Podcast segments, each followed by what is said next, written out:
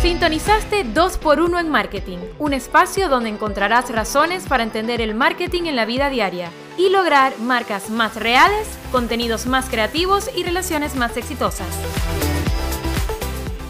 Existen millones de opciones de cualquier producto y si no logras diferenciarte, el inmenso mar de contenidos te ahogará.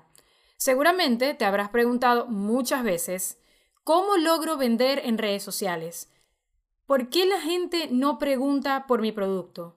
Probablemente te dices a ti mismo, publico y publico y no recibo ni una visita a mi web, ni un mensaje privado preguntando cómo adquirir mis productos.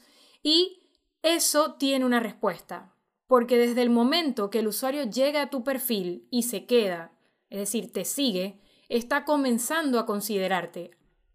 Es decir, es tu trabajo lograr ese enganche final que concrete la venta porque las redes sociales sí logran crear vínculos para concretarlas. Realmente la duda o el trabajo que nos toca a nosotros en crear contenidos o en mostrar lo que sabemos hacer o en lo que somos buenos o nuestra propuesta de valor es cómo puedo lograr esa venta que primeramente es emocional.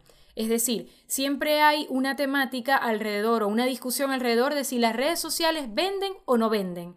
En mi opinión, las redes sociales son una ventana muy oportuna para lograr lo que yo llamo la primera venta, que no necesariamente está vinculado a una transacción monetaria, sino a una conexión emocional que se da a través del contenido que motiva la interacción de los usuarios y posteriormente a la consideración de una venta.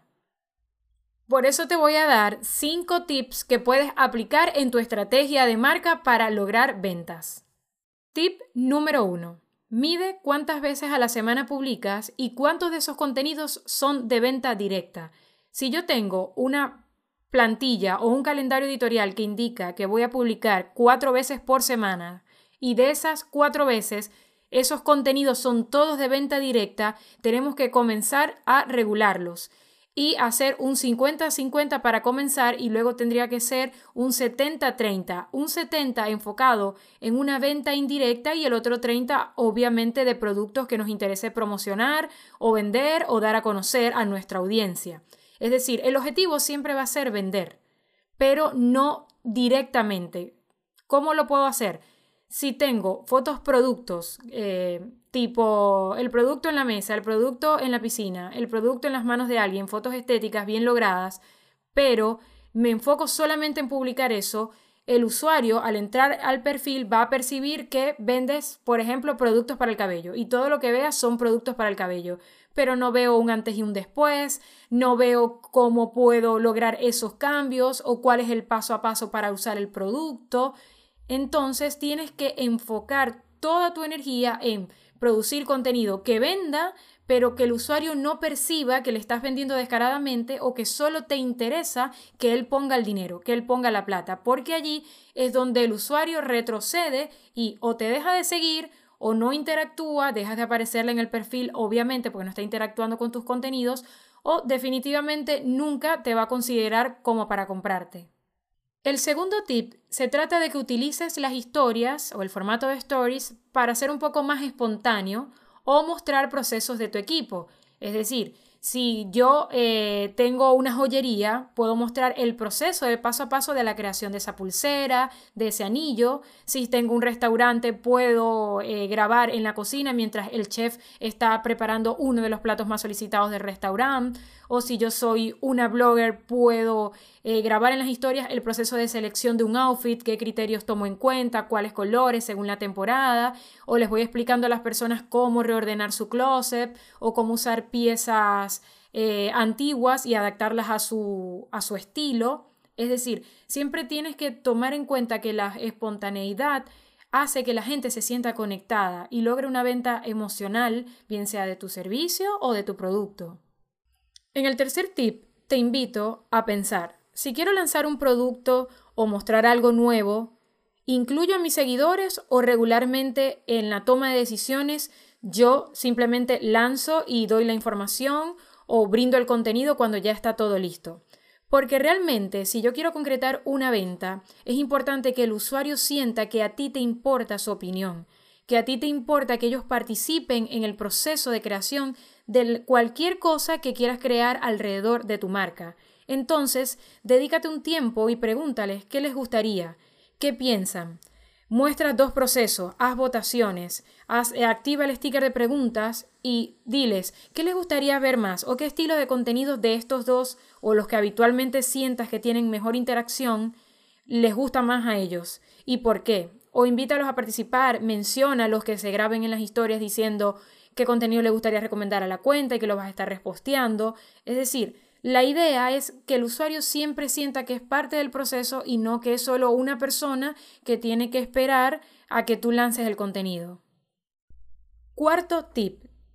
No se trata simplemente de publicar o de idear contenidos estratégicos que funcionen o de tomar fotos buenas o de ser inclusivo con los usuarios o de cuidar la esteticidad de la cuenta o el estilo. Además de eso, una, un pilar en el que solemos fallar con frecuencia es en la respuesta a los mensajes. Por Dios, por favor, responda los mensajes.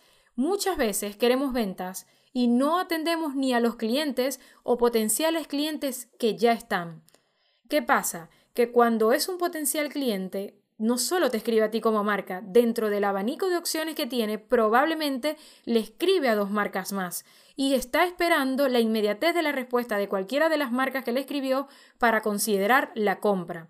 Entonces, si tienes un perfil en redes sociales o Punto número uno, le explicas a los usuarios cuál va a ser tu horario de atención y que esté, por ejemplo, en la biografía aclarado o en alguna de las historias destacadas para que los usuarios también sepan tus tiempos de respuestas pero las redes sociales están allí para que tratemos de estar lo más incluidos posible, 24/7 si es posible, con los usuarios para atender sus dudas. Entonces, dentro de la estrategia, preocúpate realmente por el tiempo en el que estás tardando en responder, porque de allí quizás se responda a tu pregunta ¿por qué no logro ventas?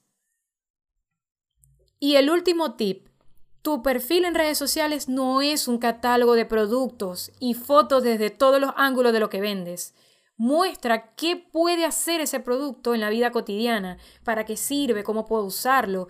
Tienes que tratar de recrear experiencias.